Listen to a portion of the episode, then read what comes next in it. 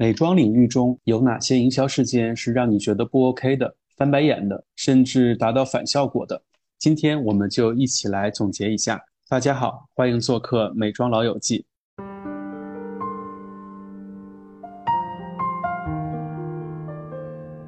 Hello，新朋友、老朋友，大家好，欢迎做客本期的《美妆老友记》。我是张勇，一位前美妆创业者。嗨，大家好，我是七七，一位拥有超过十五年行业经验的资深编辑。Hello，大家好，我是黄婷，我也是拥有十余年媒体从业经历，同时也是一个电商内容营销人。大家好，我是尼克，是从二零零三年就入行的初代美容专家。不得不说，营销推广对于美妆行业是非常重要的一部分，每年。各大品牌也会贡献非常多的营销案例，但是确实哦，有一些营销推广会让人不理解，有些营销推广甚至会让人反感，达到反效果。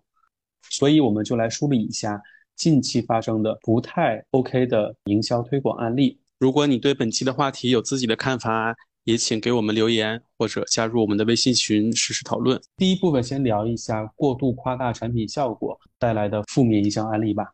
如果说过度夸大产品效果这块最直接，然后引起过最多讨论的，肯定是广告图的 P 图问题。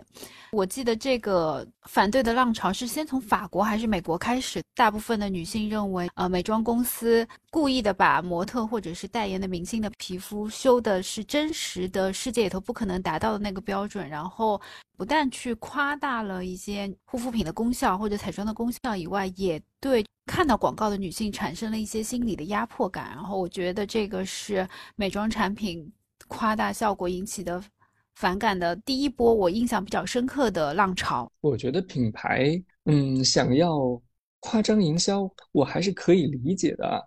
因为大多数时候是处于，我觉得是属于销量压力。你护肤品这么多年，特别是近几年，有什么革命性的突破吗？我觉得没有。那你怎么样宣传这个产品呢？找到记忆点呢？你肯定就只能是尽可能的把这个 highlight 出来。那么 highlight 的时候，你会。受限于现在，呃，非常严格的法规，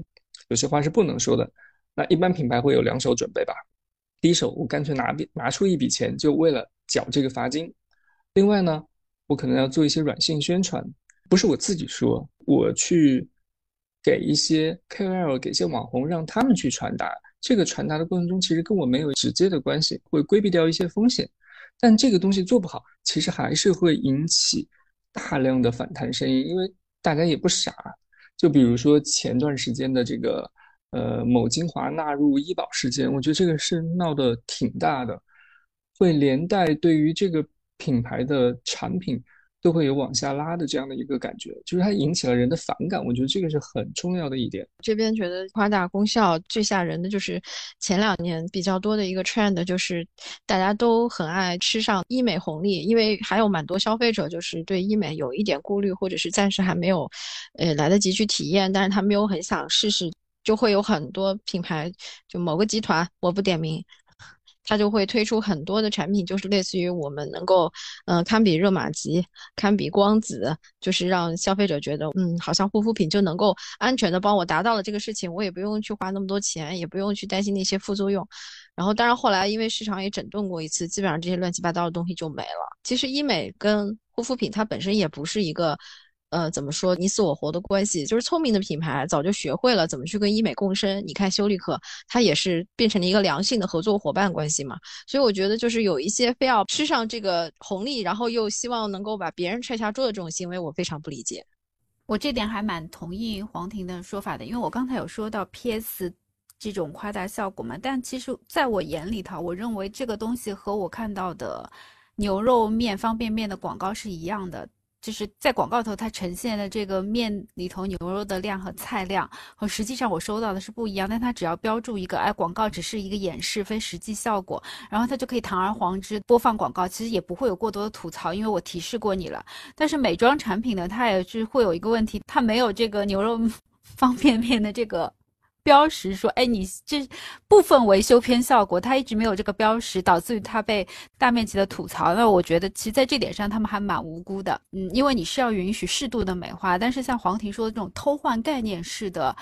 夸大产品效果的营销，我觉得就是会引起两个问题。一个问题是因为你去媲美医美效果的时候，这个世界上总归是有消费者是真正使用过医美产品的嘛，然后他肯定就只能翻白眼，想说你你这个骗的有点过分了吧？你当我是智障吗？我为什么要买一个这么不尊重我智力的产品呢？当然是有另外的一部分的消费者，他是没有使用过医美的，或者是说他对医美的这个服务是有一些些。抵触啊，或者是说还在评测阶段的那个心理，他会去试用这个美妆产品，然后用完之后呢，他可能发现，哎，就是也没有什么效果。其实他那这样子的话，其实产品本身他没有拿到那个助力，而且他会对就比如说像这样的半身型的行业，医美也会产生一些负面的影响。就我觉得这件事情就是属于从我的角度来说是损人而不利己的。七七说到那个方便面 料包这个事情。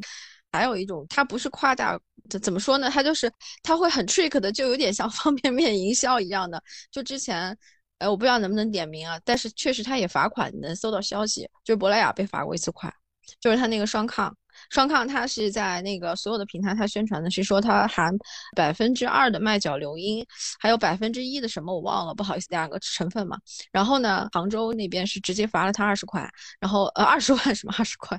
说为什么呢？就是说他宣传的这个它是它的溶液比。它不是真正的纯物质比，就好像大家经常说百分之多少的玻尿酸，你玻尿酸百分百它就是个粉，它不可能是液体，就这个意思。他们后来就嗯回应媒体嘛，他们就说是工作人员的疏忽，就有一些商品可能漏标了“溶液”两个字，引起了误会。然后就因为这个事情，我就想起了七七说的方便面包和方便面上的图片，我觉得就还蛮异曲同工之妙的。呃，其实现在品牌做这个所谓浓度的时候，大家都应该注意看一下。一般来说，在页面上都会有一个小字，比如说含多少玻色因，然后上面是提示，这个是指的是玻色因的溶液，而不是玻色因的纯度等等等等，都会有这样的一个标识的。珀莱雅家好像最早红宝石也是这样宣传的。对，就是好像我也不知道为什么美妆企业学会了方便面的这个思路以后，好像大家都这么玩儿，所以就是消费者还是要擦亮双眼，就很有可能他会在很小的地方留一排字啊，就是所以你一定要睁大双眼。因为我之前也是自己做品牌，那我就从品牌角度先说一下品牌所面临的困境和现状吧。就是新广告法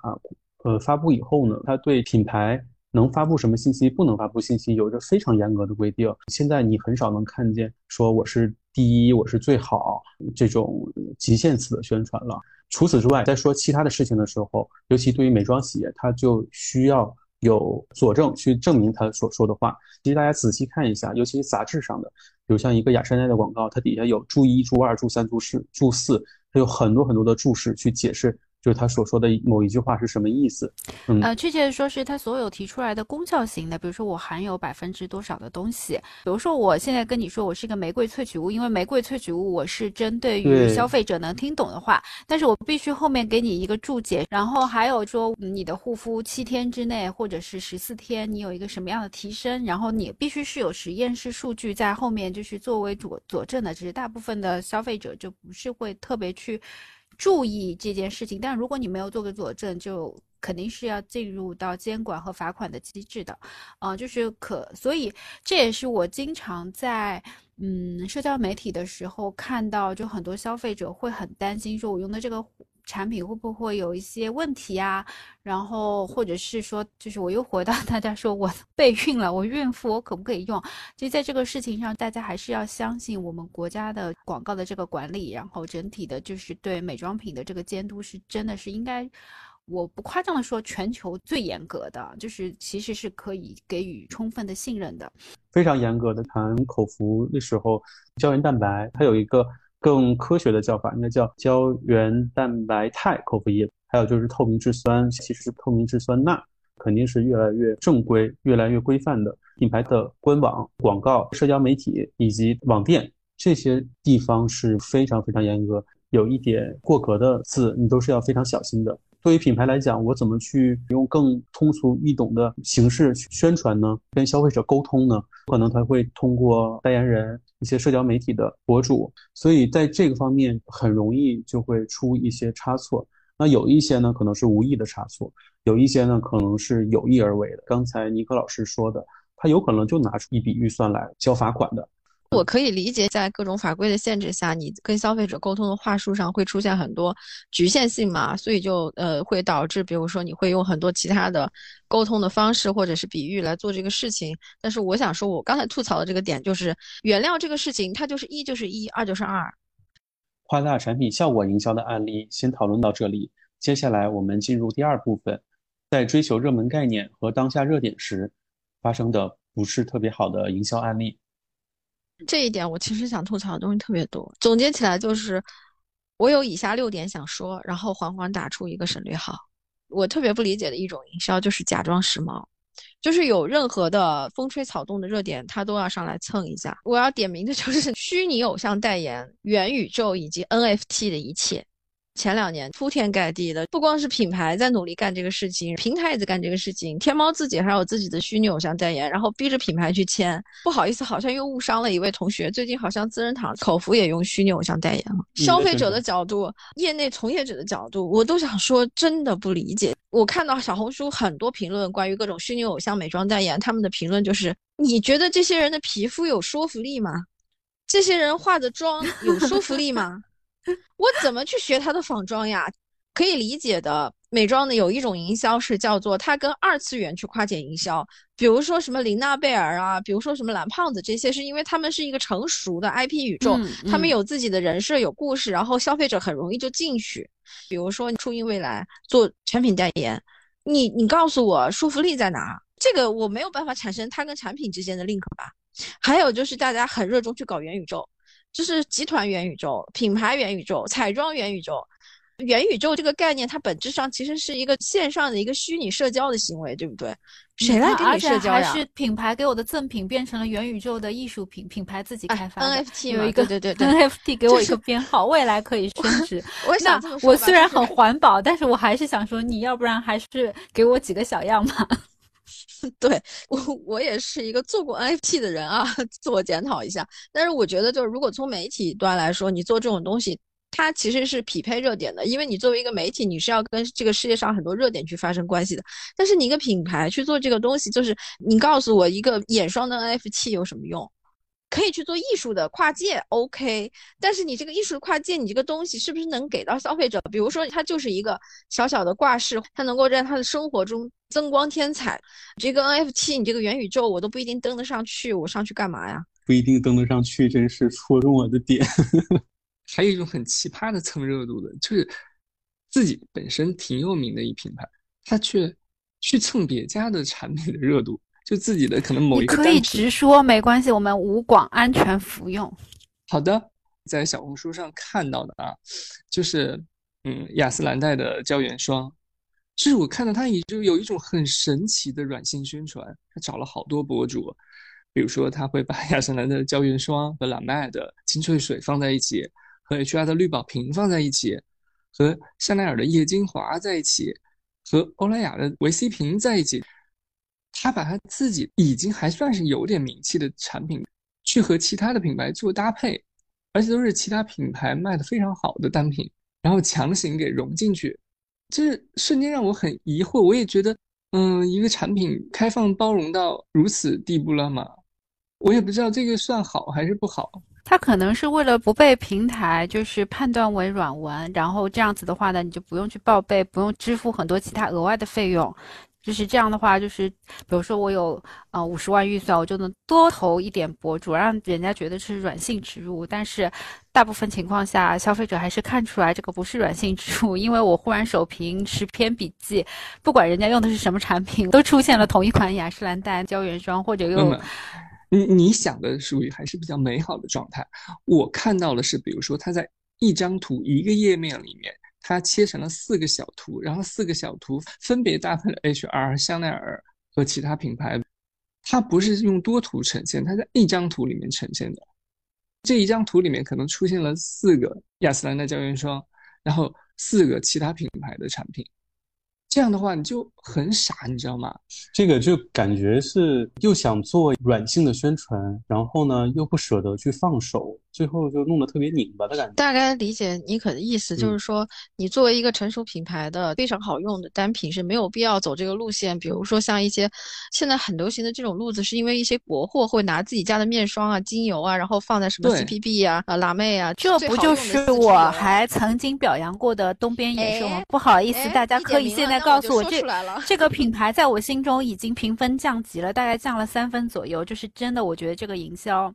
我在小红有变书看见东边野兽，然后跟所有的奢牌搭配组合出现，然后这不好意思，真的我每次看到这种笔记，我都会想点一个广告，有一点看不下去了，因为太多了，太密了。就算你是一个新品牌这么做，在我的心里会产生很大的反感。那你作为雅诗兰黛，其实一个很成熟的品牌，而且你单品真的很好用，就没有必要。我理解妮可说的这个意思。对，我觉得确实是这样的。如果我们本身的产品力是 OK 的，有的时候不需要太去借助别的产品的光辉。也许你能 touch 到更多的消费者，也许你可以暂时就多卖出一些，但是实际上来说，你肯定是对忠实的顾客是会有影响的，因为就像我刚才说的，它在我心目中的评分就是降级了，而且我觉得这个评分就除非他做出了一个特别惊艳的产品，是很难再重新拉回去了。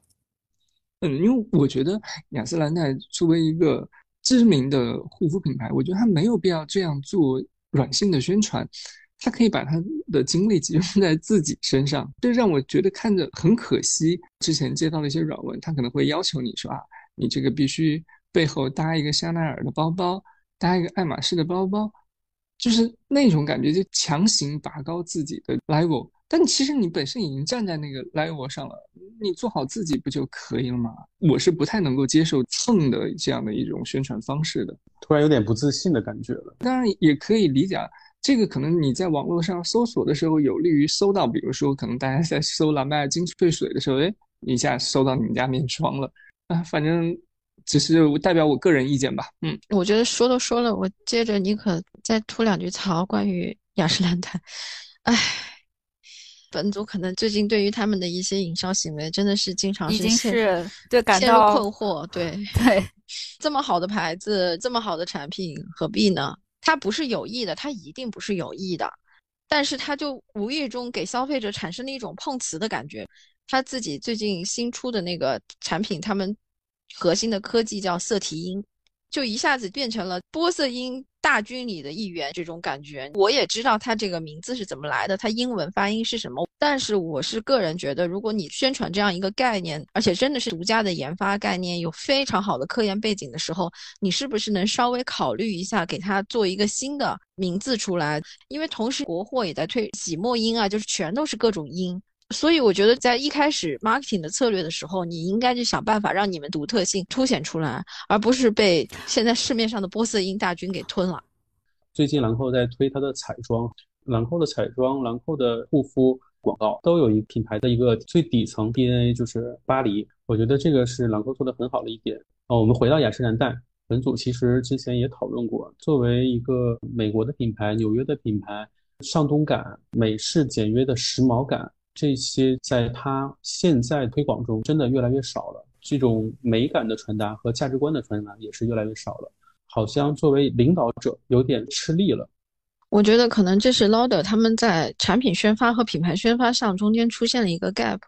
大家会觉得兰蔻做的非常好的原因是在于，它把它法国玫瑰的 DNA 贯穿到了它每一款单品的宣发里面。所以它就是有一个一致性，从品牌再下到产品是一致性的。但是 Lauder 它所有的产品会各自为战。刚才大家吐槽的几个产品其实都是好东西，但这几个东西你很难把它看成它是来自一个美国上东区的，呃，有非常悠久历史的护肤世家的产品。就是你没有办法去产生这个 link，而且他们太爱在每一个单品的 campaign 里面去追求中国当下的热点，就会变得面目模糊。你作为一个领导性的品牌，一个有悠久历史的品牌，你的创始基因是所有人都来 follow 你的 trend。现在你每天都在 follow 别人，这就是不管你的历史有多好，你现在就是像一个努力想赶年轻人的潮流，永远就是赶不上的那个。落寞感，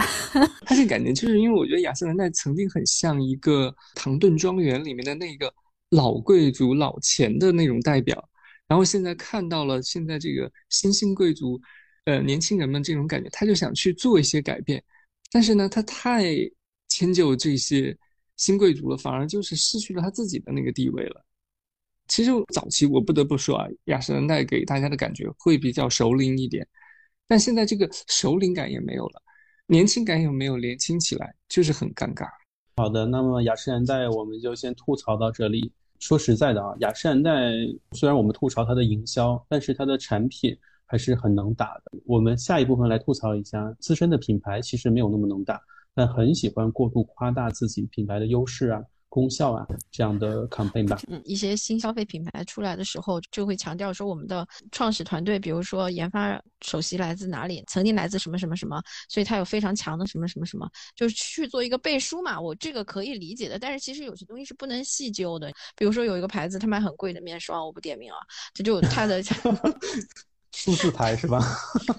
不要再说了，不要再说了，因为我仔细的去研究了一下他这位就是研发首席，就是创始人的这个背景，然后我就觉得，他如果是来自很强的那些原料商的这种首席的研发的话，那他一定是 base 在欧洲或者什么样，对吧？他 base 在中国。就我个人理解，除非你真的是出生在一线研发背景的，比如说你是在欧洲的大厂、日本的大厂有过摸爬滚打过，然后你出来做，我觉得是有说服力的。但是如果你只是一个挂着叉叉原料中国抬头的，我自己会要打一个问号的。然后你还做一个非常大的宣传去放大它，就想让大家知道我为什么卖这么贵，这我不太理解。你本身可能也没有到能为这么贵的面霜去背书的这个地步。从这个角度来讲，什么叫做好的品牌力能够反哺给产品？我想举例的是华西生物，它旗下其实牌子还蛮多的，当然中间可能有一些这这样那样的原因。总之还有很多的品牌，本身这个母集团它这么强大的这种原料的研发背景，尤其是它玻尿酸龙头地位，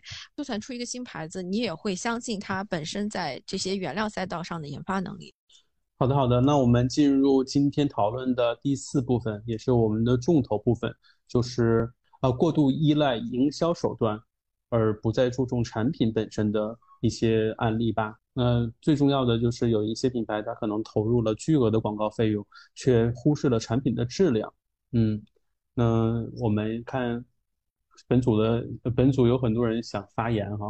营销手段跟产品脱钩这个问题嘛，最有代表性的，我自己觉得就是女性主义的营销，因为美妆它天然更多的会跟女性产生联系，所以很多的品牌在做情感营销的时候，他们的发力端都会在女性主义上。怎么说呢？我觉得它是一个双刃剑。我个人觉得好的女性主义的营销呢，第一它是柔软的，它不应该高高在上的去教条你；第二它要真诚的，就是说我们不要讨论这个问题题。它是对还是错的？因为它是社会上已经存在的问题。但是有这样一种感觉，我能给你撑腰，然后消费者才会觉得我跟你产生一种天然的信赖关系。我不太理解的，我觉得大家一会儿接着也会再说的，就是 SK two。从改变命运和去了相亲角开始，他就进入了一种奇怪的叙事方式。他很爱去贩卖焦虑，然后呢又有一点自嗨，跟消费者完全是脱钩的。比如说，我不知道我用了你这个东西就能改变命运吗？这首先打一个问号。其次，你告诉我会面临这样那样的问题，那我怎么办呢？也没有解决方案。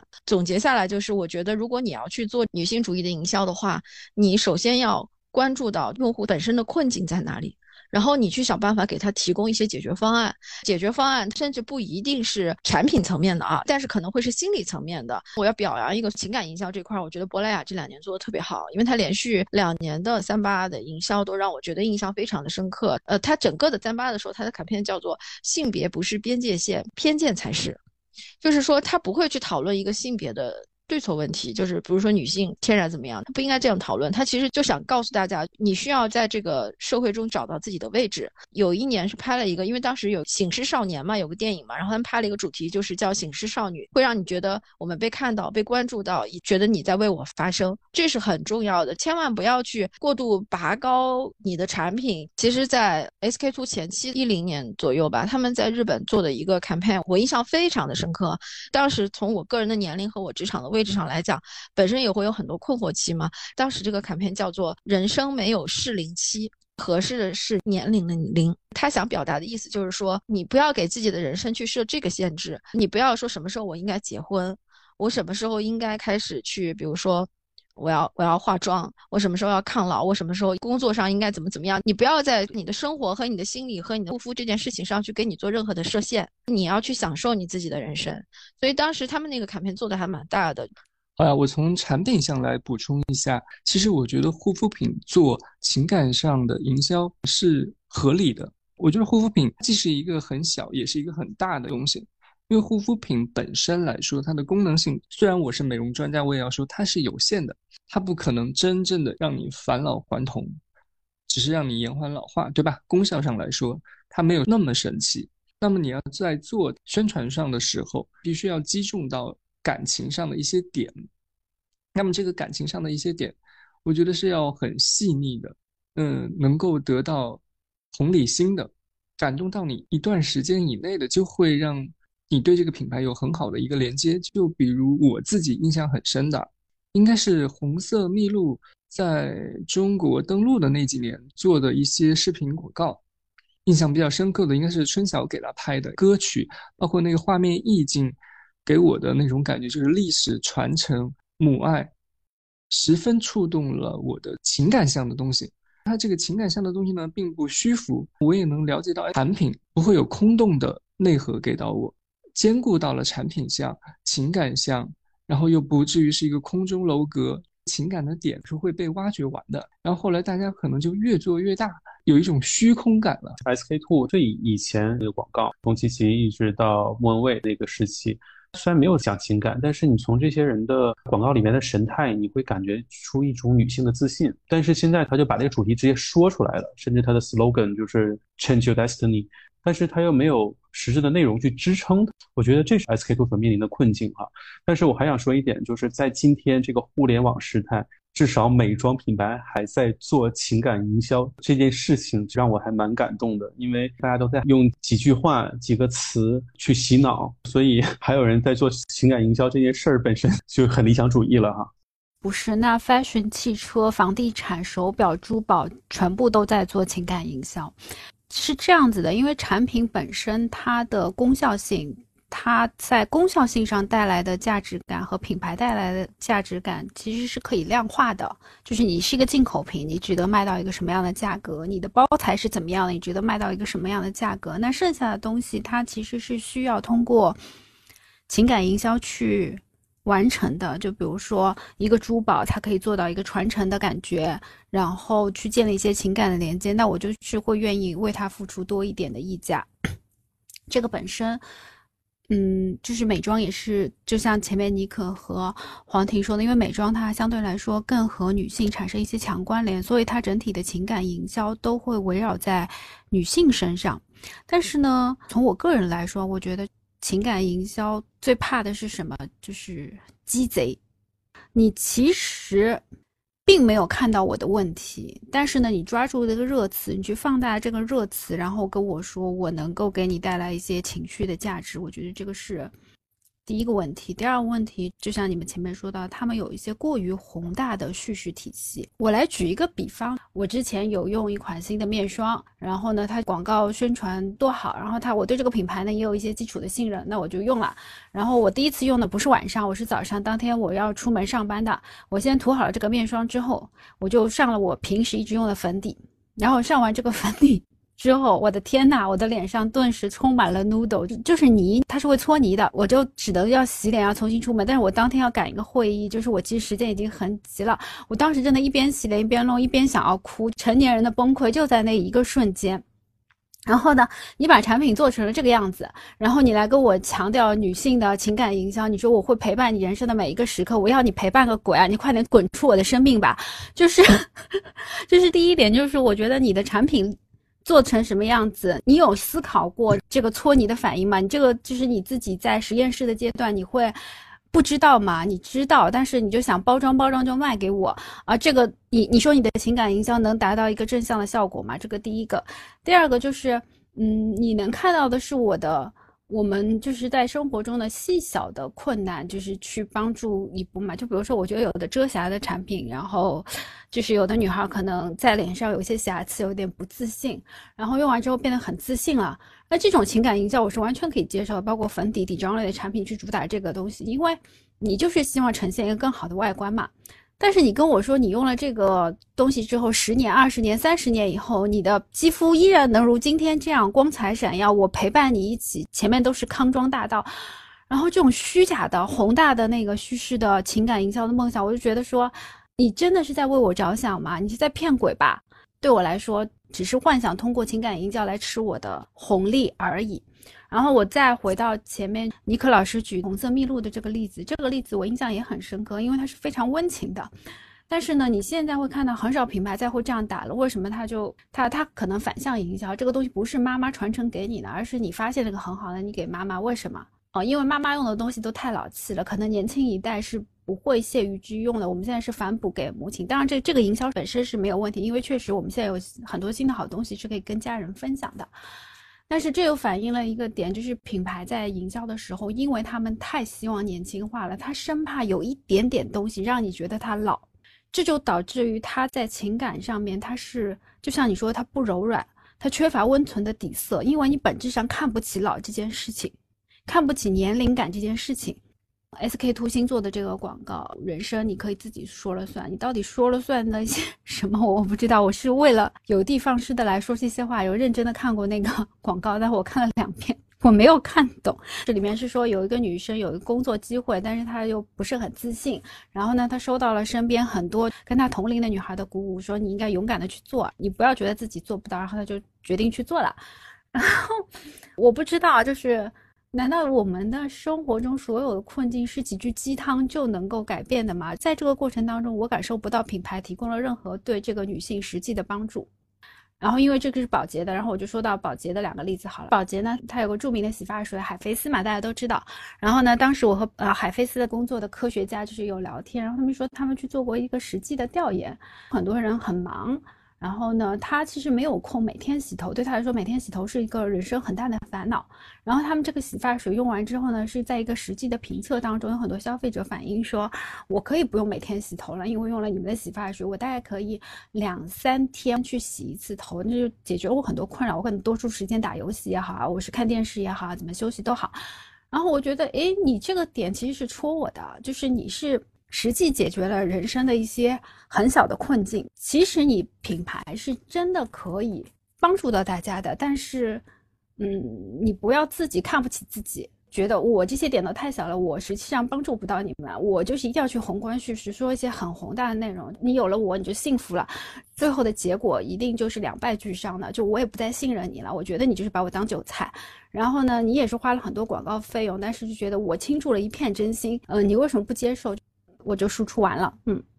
需要给大家总结一下，就是这种宏大叙事是它是建立在一个很空中的、很口号性的，你只能在他的朋友圈视频标题看到一眼，你点进去之后，整个的这个东西跟你好像毫无关系。其实我觉得这个类比的话，可能。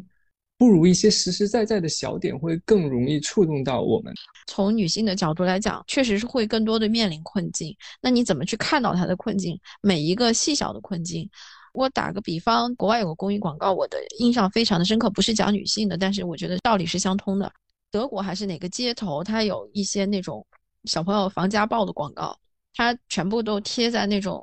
街头的对电话亭上什么的，它但是只贴在一米高左右的位置。他的意思就是说，小朋友你自己看到了，你想办法记下来，然后打电话，然后来告诉我们。但是他贴的第一就是说，第一，成人其实不会去注意；第二，只有在孩子的视角里，他能看到这个东西。我觉得这就是真正的看到了困境，并且帮你去想办法去解决。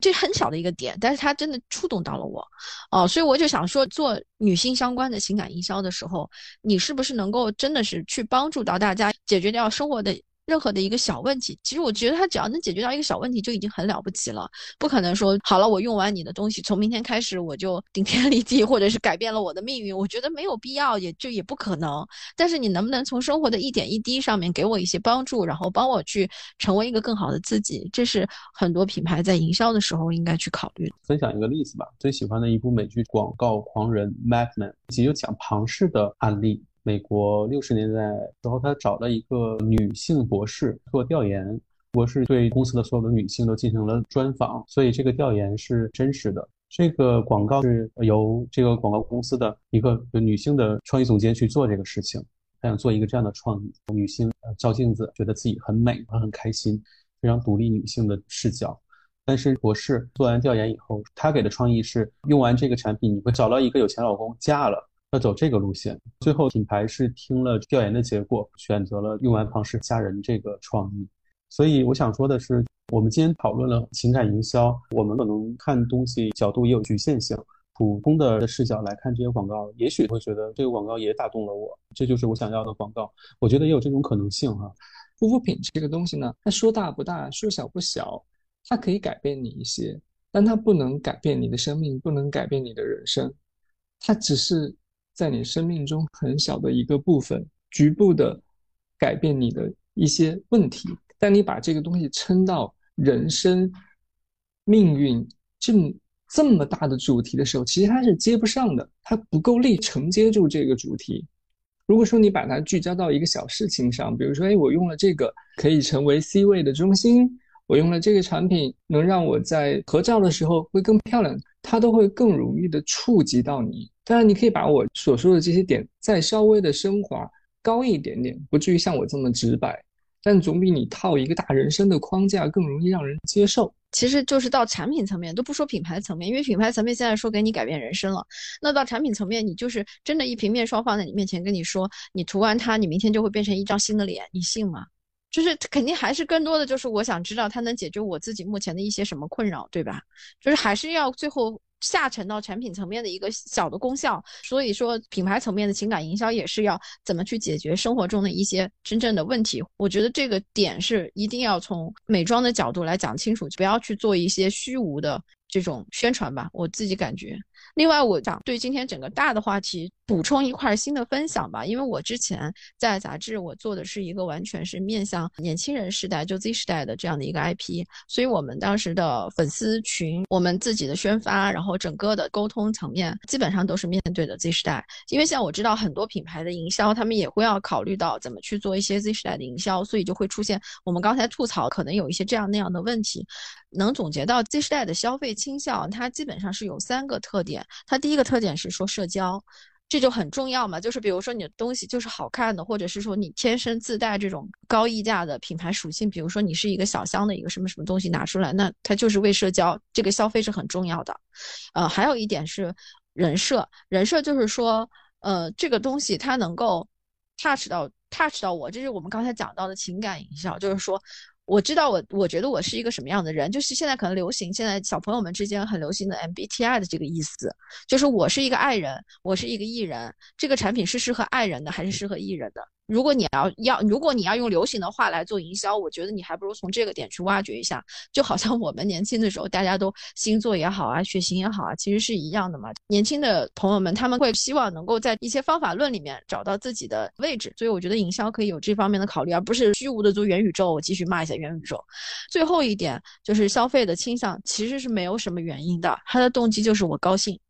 这个时候就很随机，就是你的这些营销的时候，其实是你哪一点会很随机的去触动到他。但 anyway，我觉得怎么去触动到人，总不可能是我们刚才说到那些反面例子，所以你可能还是需要去规避掉一些营销的坑。对于年轻的小朋友们来讲，种草项的营销对于他们来讲基本上是两种，一种是主动种草，就是我有这个消费需求了。主动种草的时候，他更多的是去打开天猫、小红书，然后去搜索关键词，这个需求怎么去解决，然后他看各种的笔记，然后得出他。自己的一个结论，还有一种就是被动种草，就是娱乐向的嘛。比如说在抖音也好，碎片时间打发的时候，或者是说你甚至玩王者荣耀，或者是玩游戏的时候，嗯，但是你遇到他们有一个什么联名，然后你觉得，哎，我是不是要不要试试？所以我觉得从这两个角度来讲，可能品牌也可以考虑在营销上方向上更多的有针对性的去做营销。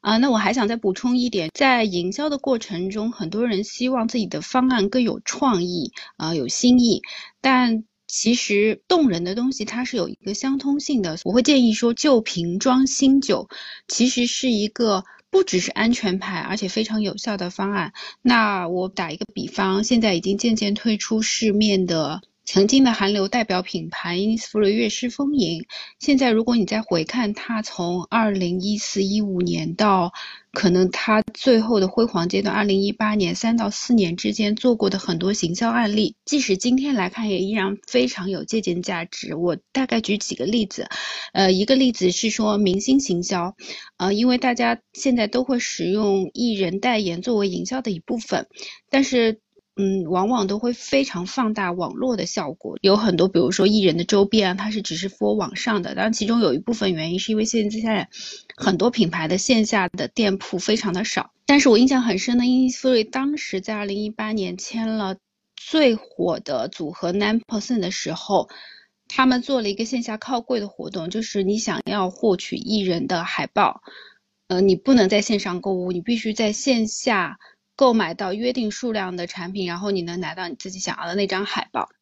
其实，任何做营销的人都会知道，靠柜率是一个非常高的指标。就是一旦你有了靠柜率，你往往能产生比你想象之中更大的收益值。第二，啊，就是现在很多品牌都会为了去建立自己的品牌调性的时候去做展，这个点是非常非常好的，因为它能吸引到一些新的有好奇心的年轻的客户。嗯。同时，就是在网络上去自发的为品牌去创立它的美誉度和它的知名度。但是也是因为这样的原因，大部分的品牌其实做的这个展和销售的另关联性不是很大，他会找一现在的时髦地标去做这件事情。但其实，比如说 Innisfree。在以前也做过很多类似这样的线下的活动，他比如说他可能会在一个商场的中庭去做一个搭建，那这个商场里边是有他们自己本身的店铺的，他没有去做一个特别强关联，但是如果你一旦对这个品牌产生兴趣的话，你其实是可以直接走到这个里面去采买它的产品的。现在的展大部分都是美美的，但是和产品之间可能会寻找一个关键词的共性的关联点。Innisfree 当时在那个南京德基做了一个快闪店，整个形式是一间银行，就是。像传统的银行啊，你进去之前会有安保啊，然后会有一个大堂经理来咨询你的需求啊，接着你要去柜面去取钱啊，填很多资料啊，不拉不拉，所有这种像银行一样的体验式的一步步的步骤。但是每一个步骤呢，它都会对你输送一些关于美的知识和它的产品能产生一个具体的 link，它互动性、趣味性都非常好，而且和产品之间是有强关联性的。那同时呢，它又能满足现代的人希望在社交媒体上去在一个美丽的场景。镜头去美美的拍片的需求，其实大家可以去回看一下吧。我们的前辈们其实还是做过很多很精彩的案例，然后把它现在拿回来重新学习分享一下，可能是能获得更多的灵感的。我的分享就到这里了。好的，那今天的节目就到这里啦。在你心中有没有特别喜欢或者讨厌的美妆方面的营销案例呢？欢迎跟我们一起分享。谢谢大家的收听，我们下次再见，拜拜，拜拜，拜拜。